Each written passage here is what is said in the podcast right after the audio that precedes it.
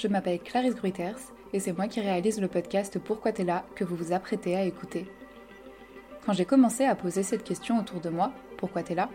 Je la posais naïvement, comme un passage obligatoire dans la rencontre avec l'autre. Et au fur et à mesure, j'ai réalisé qu'elle avait un écho particulier pour tout le monde. Pour toutes et tous, cette question, Pourquoi t'es là? avait l'air d'impliquer une introspection plus grande que ce que j'attendais.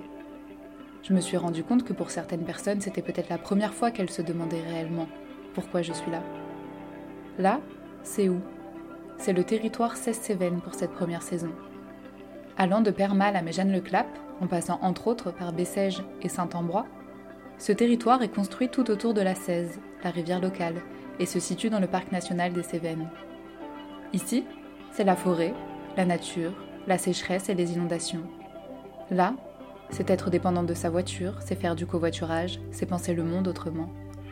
C'est être loin de la ville, c'est avoir changé de vie pour venir ici, ou n'avoir rien quitté pour rester ici.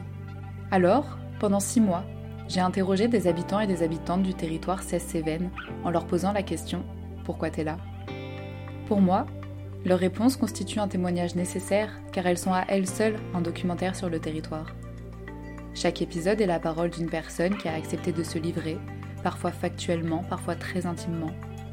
Chacun des récits que vous allez écouter raconte les Cévennes, raconte la vie et raconte souvent la résilience. Parce que l'intime est politique, ici, chacune des voix prendra tout son sens en les mettant en lien avec les enjeux sociaux, économiques et climatiques contemporains. Et surtout, en les écoutant ensemble, sans les isoler. Merci à toutes les personnes qui ont accepté de se raconter pour nous et de nous offrir leur point de vue sur leur vie et sur le monde. Dans cet épisode, j'ai rencontré Florian. Il se fait aussi appeler Zéclo, c'est son nom d'artiste. Il est graffeur. Florian a grandi ici, entre Robiac-Roche-Sadoul et Bessèges. Avec Florian, on a parlé graffiti, art et mineur. Bonne écoute.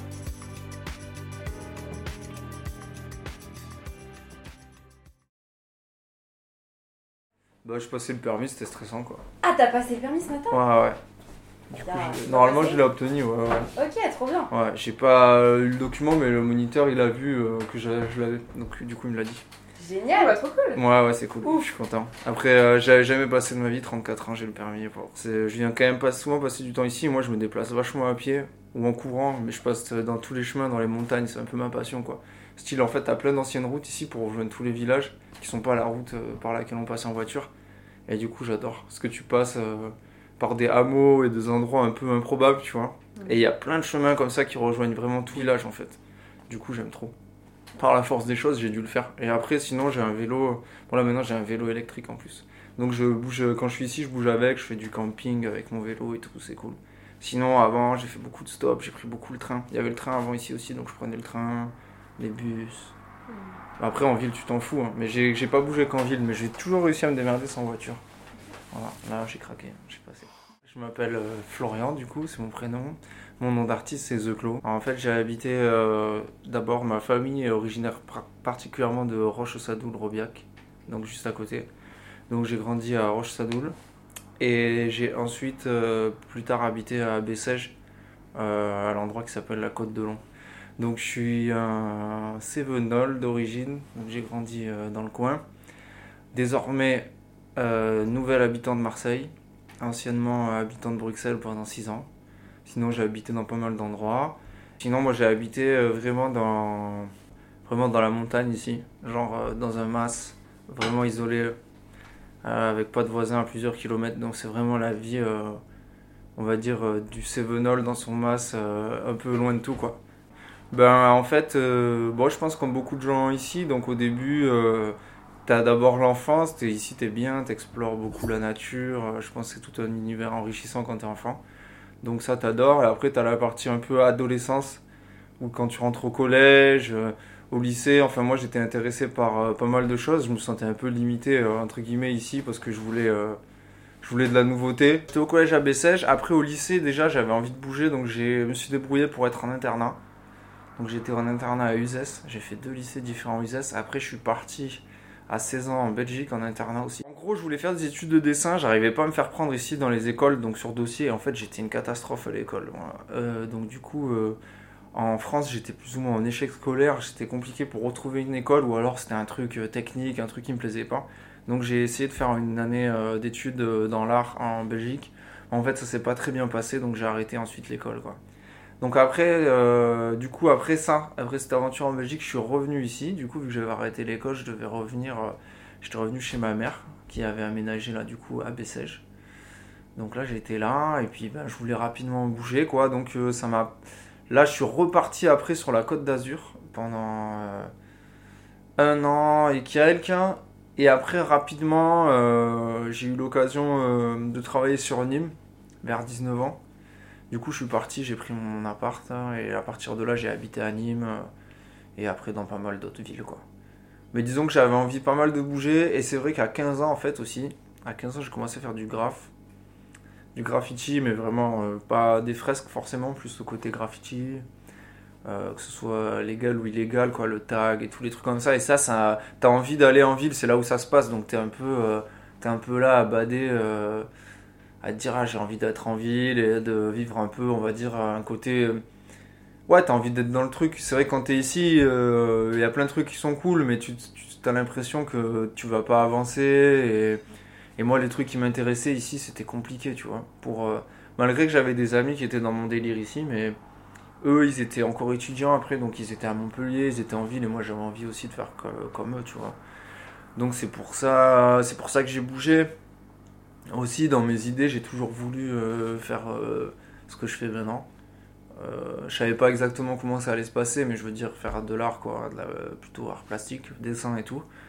Donc j'avais quand même conscience que ici, ça allait probablement pas être comme je voulais, quoi. T'es plus jeune, tu rêves un peu de, trucs, quoi.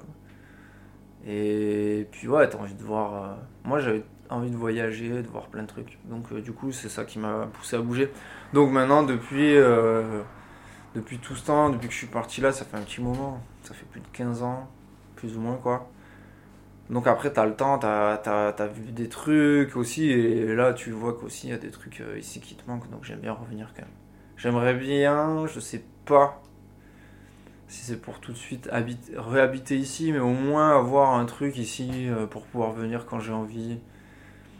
Moi, j'ai quand même euh, vraiment toute ma famille originaire d'ici. J'ai tous mes anciens amis, j'ai toujours, bah, c'est toujours mes amis, donc je suis toujours vachement en lien, je me sens quand même vachement connecté avec l'histoire un peu d'ici, mes racines et tout. Et j'aime beaucoup la nature et tout. Euh, me balader, les rivières, la forêt, particulièrement un peu tout. Donc j'aime bien. Quand je, me, quand je suis ici, je suis content. Quoi. En fait, euh, le graphe, ça a commencé quand même quand j'ai commencé, donc c'est au début des années 2000. Ça a commencé quand même à être présent dans l'espace euh, bah, visuel déjà dehors, même ici, tu vois. Pas forcément spécialement à Bessèges, mais quand j'allais à l'est, tu voyais quand même pas mal de graphes. Ici, on avait deux trois. Et puis même dans, je sais pas, dans les magazines, euh, moi j'écoutais euh, du rap euh, depuis longtemps et tu voyais un peu, il y a des tags, il y a des graphes, donc je savais pas vraiment qu'est-ce que c'était techniquement le mouvement graffiti, mais l'esthétique j'aimais bien déjà, vu que je dessinais et quand t'es petit tu copies un peu tout ce que tu vois, donc j'avais déjà copié même des graffitis et j'avais même essayé d'en refaire un à la bombe quand j'avais genre, je me rappelle dans un hangar quand j'avais 9 ans. 10 ans. Mais je savais même pas vraiment que c'était du grave, quoi. C'était, je sais pas. C'est un truc, euh, tant que tu l'as pas un peu conscientisé, vraiment le mouvement, tu te poses pas trop la question. Et je me rappelle du coup, quand je sais plus quel âge j'avais, mais quand j'étais au collège, ma soeur en fait, elle a fait un, un, exposé au lycée pour, euh, pour le bac ou quoi. Enfin, c'est pas pour le bac, mais un truc quand t'es au lycée, quoi. Et elle avait fait sur le graphe parce qu'il y avait un mec justement qui est de Bessèges, c'est drôle qui lui faisait du graffiti quoi, mais il en faisait pas mal et il en faisait pas spécialement ici, il en faisait beaucoup, euh, il faisait beaucoup de trains, des trucs comme ça. Et donc euh, j'avais vu tout son book de graphes et j'ai regardé, je me suis dit, ah, attends, c'est, là j'ai commencé un peu à comprendre parce qu'il y avait le nom qui se répète, donc tu comprends que la personne elle a un peu un blaze, une identité comme ça qu'elle répète. Donc je commençais à comprendre un petit peu et quand je suis allé au lycée, euh, donc à Uzès, il y avait beaucoup de mecs qui étaient dans le délire, euh, qui écoutaient du rap, mais qui étaient plus dans le délire skate. Et eux, ils avaient ce truc euh, du tag. Ils taguaient en fait, et ils savaient ce que c'était les blazes, les crews. Donc je sais pas si toi tu, dois savoir ce que c'est, mais pour les gens, les crews, c'est les équipes de graffeurs. Donc en plus de marquer leur blaze, ils marquent le nom de leur équipe. Donc là, j'ai compris. Et vu que j'étais déjà passionné de dessin et tout ça, je me suis dit, ça c'est cool. En plus, j'ai vu, il y a des mecs qui faisaient aussi un peu des, petits b-boys, des petits persos. Donc moi, je faisais les lettrages, les tags, mais j'essayais de réfléchir à, faire des persos un peu stylés. C'est ça qui m'avait un peu attiré. Donc voilà, j'ai commencé, euh, commencé comme ça au lycée. Euh, et en fait, je me suis rendu compte que ici, euh, dans mes amis du collège, il y avait des mecs qui taguaient aussi. Et dont je voyais les, les, tags et les graphes ici. Et je savais pas que c'était des mecs que je connaissais. Et eux, ils étaient dans le truc. genre, je les voyais encore et tout, mais ils disaient à personne en fait qui taguait. C'était en mode truc secret et tout. Donc j'ai kiffé aussi le truc un peu en mode Genre, on le disait à personne dans notre bande de potes. Euh, des fois, on partait, on allait faire des graphes. Et ils nous disaient, ah, vous faites quoi? Et je sais plus ce qu'on disait, on inventait un mytho, quoi. Et même nos amis, on leur disait pas qu'on faisait du graphe, quoi. C'était vraiment euh, le truc. Euh, on nous avait expliqué un peu ces codes-là.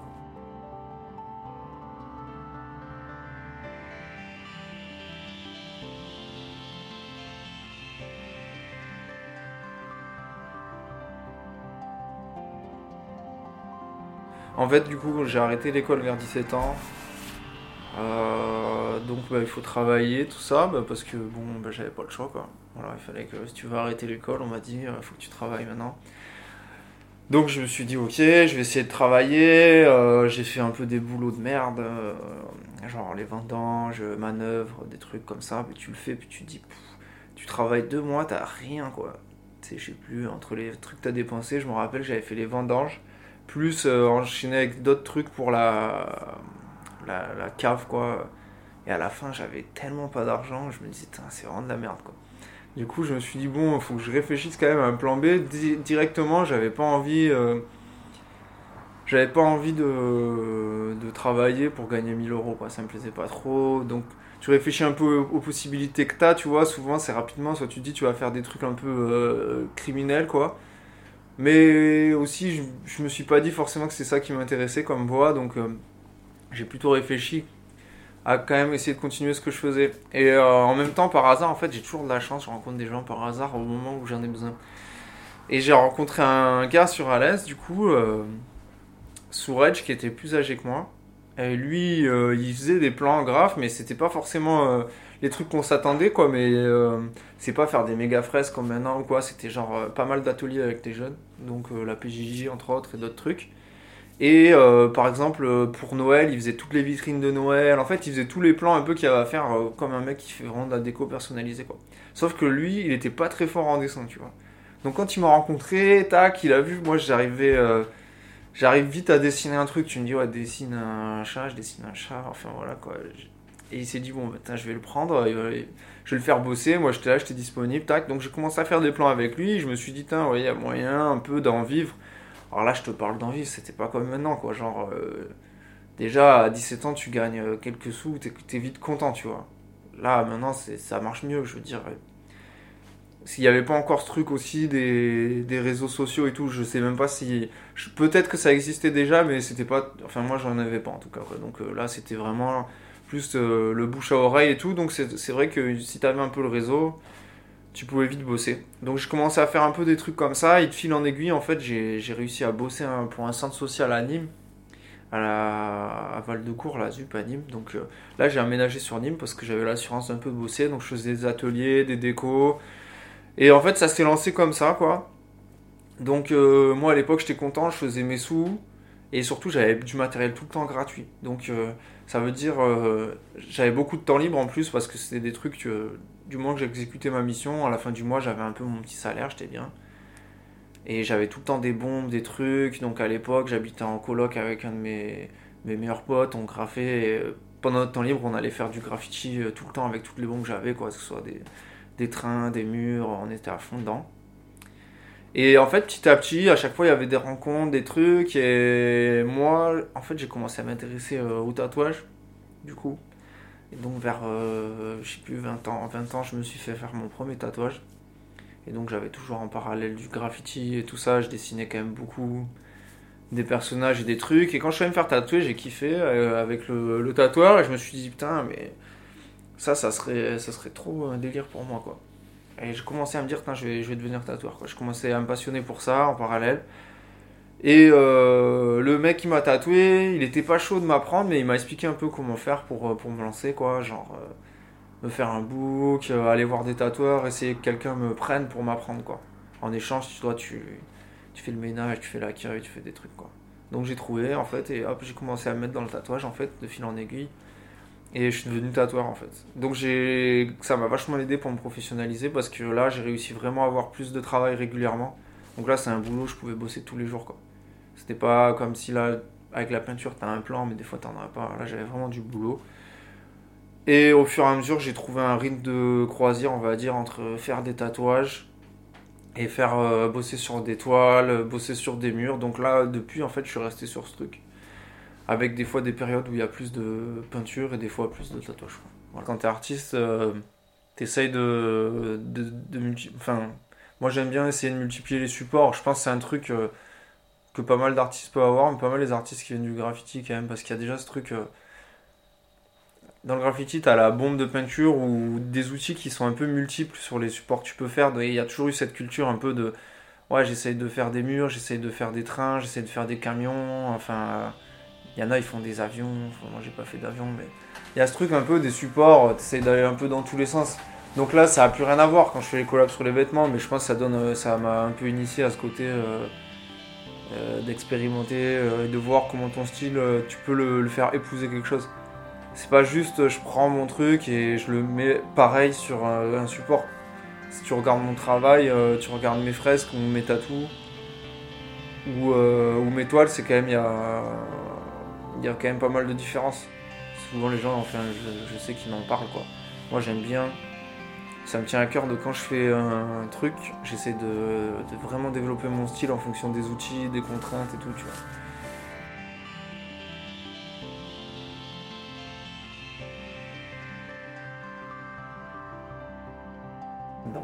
Donc j'ai jamais vu mon grand-père travailler à la mine, il travaillait plus déjà quand j'étais enfant, heureusement. Il a déjà travaillé quand même quasiment 20 ans dedans. Mon autre grand-père, il a travaillé pour la mine aussi, mais lui, il n'était pas dans les galeries de la mine. Quoi. Mes deux grands-pères ont travaillé euh, pour les mines.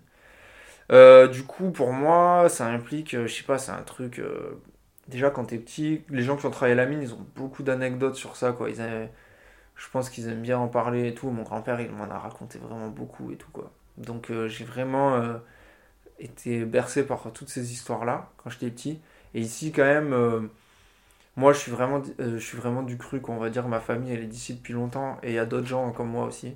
Donc, euh, beaucoup. Et j'en connais beaucoup d'autres. Donc, euh, les gens, ils en parlaient beaucoup. C'était vraiment un truc. c'est quand même vachement présent ici, tu vois. Quand, quand t'as grandi ici, t'en entends souvent parler. Donc, après, je pense, avec l'éloignement et tout, tu te rapproches toujours, tu cherches toujours un peu à te rattacher. Te rattacher un peu à tes racines, donc ça a pris toujours de l'importance quand je croise quand je rencontrais des gens qui étaient. Euh, parce que j'ai d'autres amis artistes qui sont euh, aussi descendants de mineurs et tout, on aime bien en parler. Je vois que c'est un truc qui nous tient à cœur parce que au final, c'est un truc vraiment, c'était difficile et tout, quoi. Quand je vois moi ce que je me rappelle des anecdotes de mon grand-père, c'est que j'étais super admiratif parce qu'il te raconte des trucs. C'est vrai que maintenant, avec le recul, quand tu dis adulte, tu dis que c'est un truc de ouf, tu vois, comme travail. C'est vraiment hard, quoi. Et euh, genre, mon grand-père, il avait des cicatrices partout, quoi. Parce que pour, euh, pour l'anecdote, je me rappelle, il disait souvent quand il voulait des arrêts de travail, il pouvait pas en avoir. Il demandait à un collègue de lui mettre un petit coup de, de pioche, un coup de hache et tout, des trucs comme ça. quoi C'est des trucs de fou quand même quand il pense. C'est vraiment une autre époque. Du coup, ici, il y a vraiment ce truc un peu. Euh, après, c'est vraiment, c'est un truc vraiment masculin, mais un truc des mecs, oh, la mine et tout, tu vois. Du coup, c'est vrai que quand t'es petit, t'es là quand même, tu te construis pas mal avec ce truc-là des, des, des, gens valeureux qui travaillent et tout. Enfin, bon, ça dépend de ton milieu, mais moi, il y a toujours eu ce culte un peu. Euh, voilà, des, bosseurs, des gens qui travaillent dur, euh, qui en ont chié et tout. Donc, c'est. Ouais, je sais pas. C'est un truc euh, que j'ai gardé un peu dans mon état d'esprit, quoi. Enfin, après, en plus. en plus modéré, quoi. Mais je veux dire, j'ai quand même de l'admiration pour ça. Il y a toujours un petit truc un peu comme ça, mélancolique à ce sujet-là où les gens, ça les a marqués et tout, c'est fou quoi. Parce qu'il y a beaucoup de gens euh, après qui ont été malades, tout ça, beaucoup de gens qui sont morts. Et après, euh, le coin a été un peu déserté ici, ça a vraiment. Euh, ça a laissé un sacré héritage. Ici, la vie était, était particulière, je pense, avant. Et dans les témoignages que les gens ils m'en ont fait, dans les livres que j'ai lus sur vraiment Euh, tout ce qui s'est passé euh, ici, c'est quelque chose de, de fort et tout, quoi. Donc, moi, du coup, ça, avec ma, ma sensibilité, ça me touche et tout, donc je garde toujours ce truc-là un peu. Je sais pas, ça. Quand on m'en parle, je suis toujours un peu ému comme ça. Au final, euh, moi, quand j'étais plus jeune, je voulais pas du tout travailler comme ça, tu vois. Je me disais. malgré que moi, mon père, tu vois, il a été musicien en fait. Mais en même temps, il était aussi agriculteur, donc il avait ce truc, de, il passait son temps à bosser en fait. Mais j'ai quand même, je me suis plus focus sur la partie musicien, moi, tu vois, je pense du, du truc quoi. Je me disais ça, ça me plaît plus comme délire et j'ai voulu plus partir là-dedans et c'est vrai que c'est pour ça au début je me retrouvais pas peut-être dans, dans ce truc un peu euh, des fois impalpable qui, qui peut avoir euh, dans ton héritage familial ou quoi, tu vois. Et euh, c'est vrai que c'est juste maintenant, avec le temps, je veux toujours pas. Je, j'aimerais pas travailler comme un mineur, mais euh, tu vois, je comprends un peu mieux ce que ça peut impliquer, tu vois. C'est normal, après j'étais un gamin, maintenant je suis devenu euh, un adulte, peut-être. Et j'essaye. Mais non, et aussi, euh, ouais, ça m'intéresse. ça m'intéresserait de revenir un peu ici, et ce truc aussi qui était inné ici sur l'autosuffisance, le savoir-faire aussi, les, les gens, tu vois, moi, genre, je sais pas, les gens qui m'ont élevé, ils avaient des connaissances de ouf, tu vois. Genre, en fait, sur le coup, je me- je m'en rends pas compte, parce que c'est des trucs, euh, pour moi, c'est normal, mais genre, je sais pas, les gens, ils savaient tout, euh, tout ce que c'est, tous les champignons qu'il y avait dehors, les plantes aussi, des plantes qui sont comestibles, les noms des arbres, les animaux, euh, comment pêcher, comment construire, enfin, vraiment, savoir faire du vin, faire du miel et tout, tu vois, il y avait vraiment autour de moi que des gens qui savaient faire un peu tout.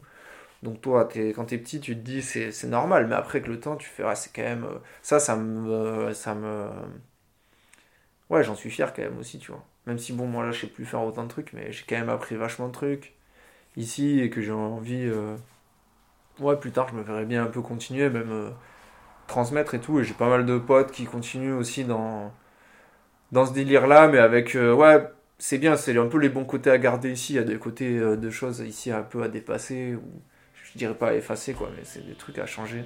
Mais ça, ça fait partie des trucs ici qui, dans le territoire qui sont vachement intéressants quoi. Voilà.